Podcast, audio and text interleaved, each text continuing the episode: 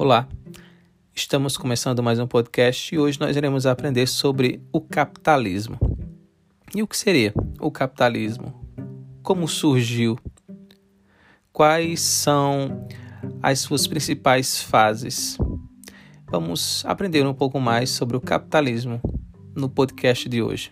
Bem, o capitalismo é um sistema em que predomina a propriedade privada e a busca constante pelo lucro e pela acumulação de capital, que se manifesta na forma de bens e dinheiro. Apesar de ser considerado um sistema econômico, o capitalismo estende-se aos campos políticos, sociais, culturais, éticos e muitos outros, compondo quase que a totalidade do nosso espaço geográfico.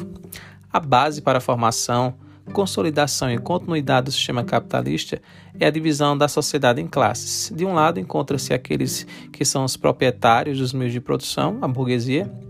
De outro, encontram-se aqueles que vivem de sua força de trabalho, através do recebimento de salários, os proletários. No caso do meio agrário, essa relação também se faz presente, pois os donos das terras, geralmente latifundiários, ganham lucros sobre os trabalhos dos camponeses.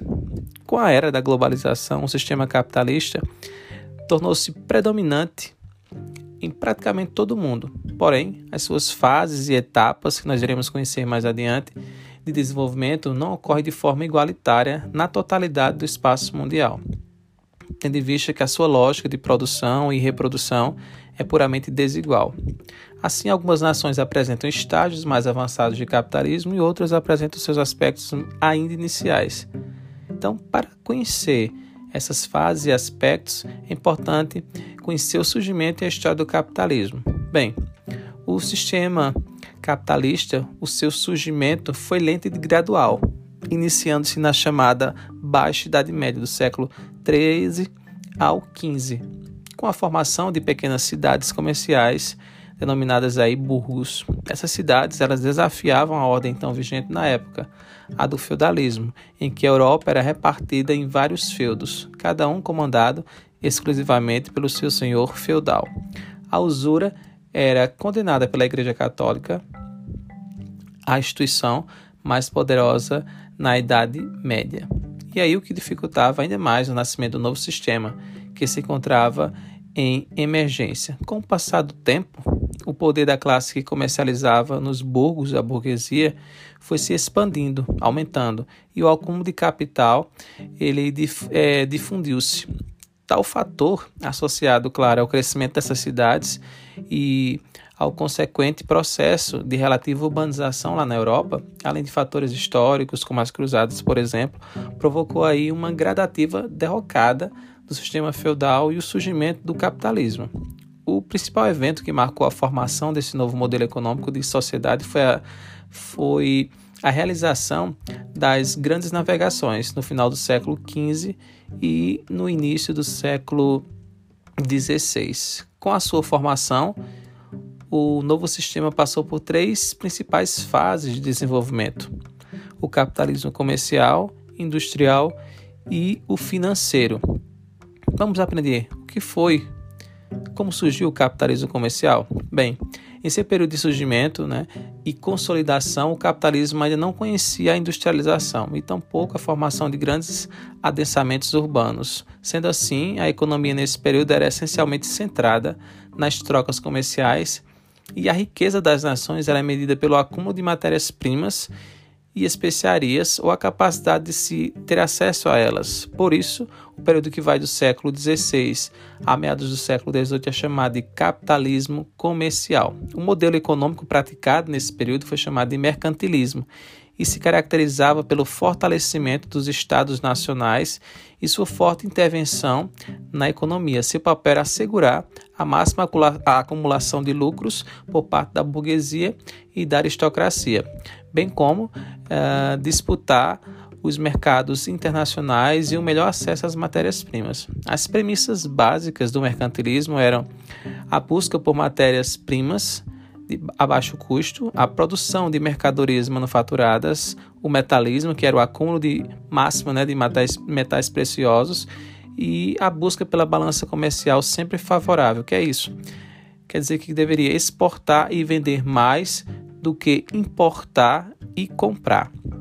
Passamos então para o capitalismo industrial. Os dois fatores históricos que ocasionaram a transição do capitalismo comercial para o capitalismo industrial foram a Revolução Industrial e a Revolução Francesa. Esses acontecimentos permitiram a estabilização do poder nas mãos da burguesia, centrando a economia na principal atividade desenvolvida e administrada por essa classe, a industrialização. Nesse sentido, a Europa, principalmente a Inglaterra, exerceu um grande poder sobre o mundo, sobre a ótica do colonialismo e do imperialismo, ao importar as matérias-primas das periferias e colônias do planeta e depois exportar os seus produtos industrializados. Então, esse continente né, também passou por intensivos processos de industrialização, formando aí grandes cidades e que desde o início, né, não dispunham de grandes condições estruturais, apresentando uma grande quantidade de miseráveis e moradias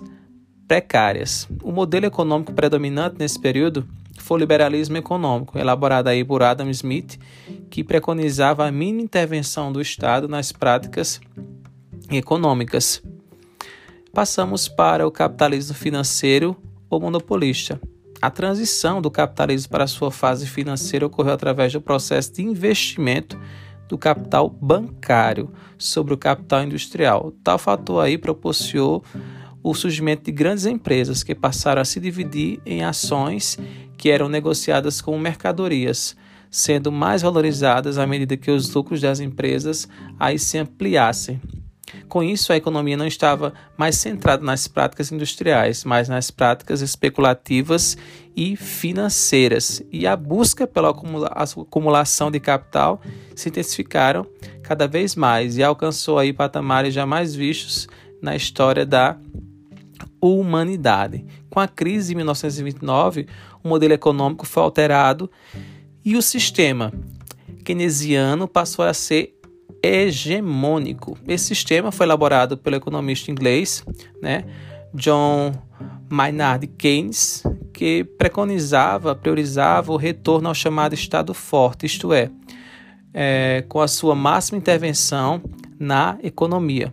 Nesse período também surgiram e se expandiram as chamadas transnacionais, também chamadas de multinacionais ou empresas globais, que rapidamente se instalaram em vários países, principalmente os subdesenvolvidos, né, em busca de matéria-prima, mão de obra barata e ampliação, claro, do mercado consumidor.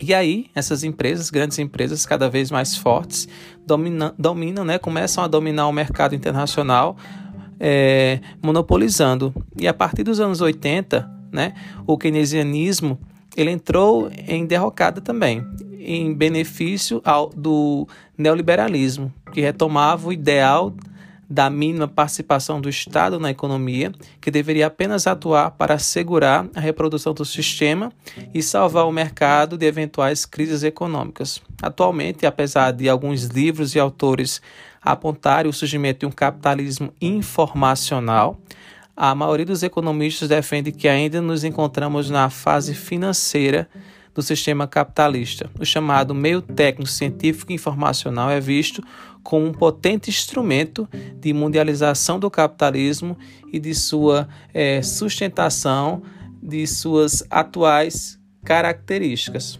Bem, por hoje é só. Eu agradeço a, a, presença e a participação de vocês aqui nesse podcast. Esse foi um resumo do conteúdo capitalismo. Até o nosso próximo encontro. Eu espero você.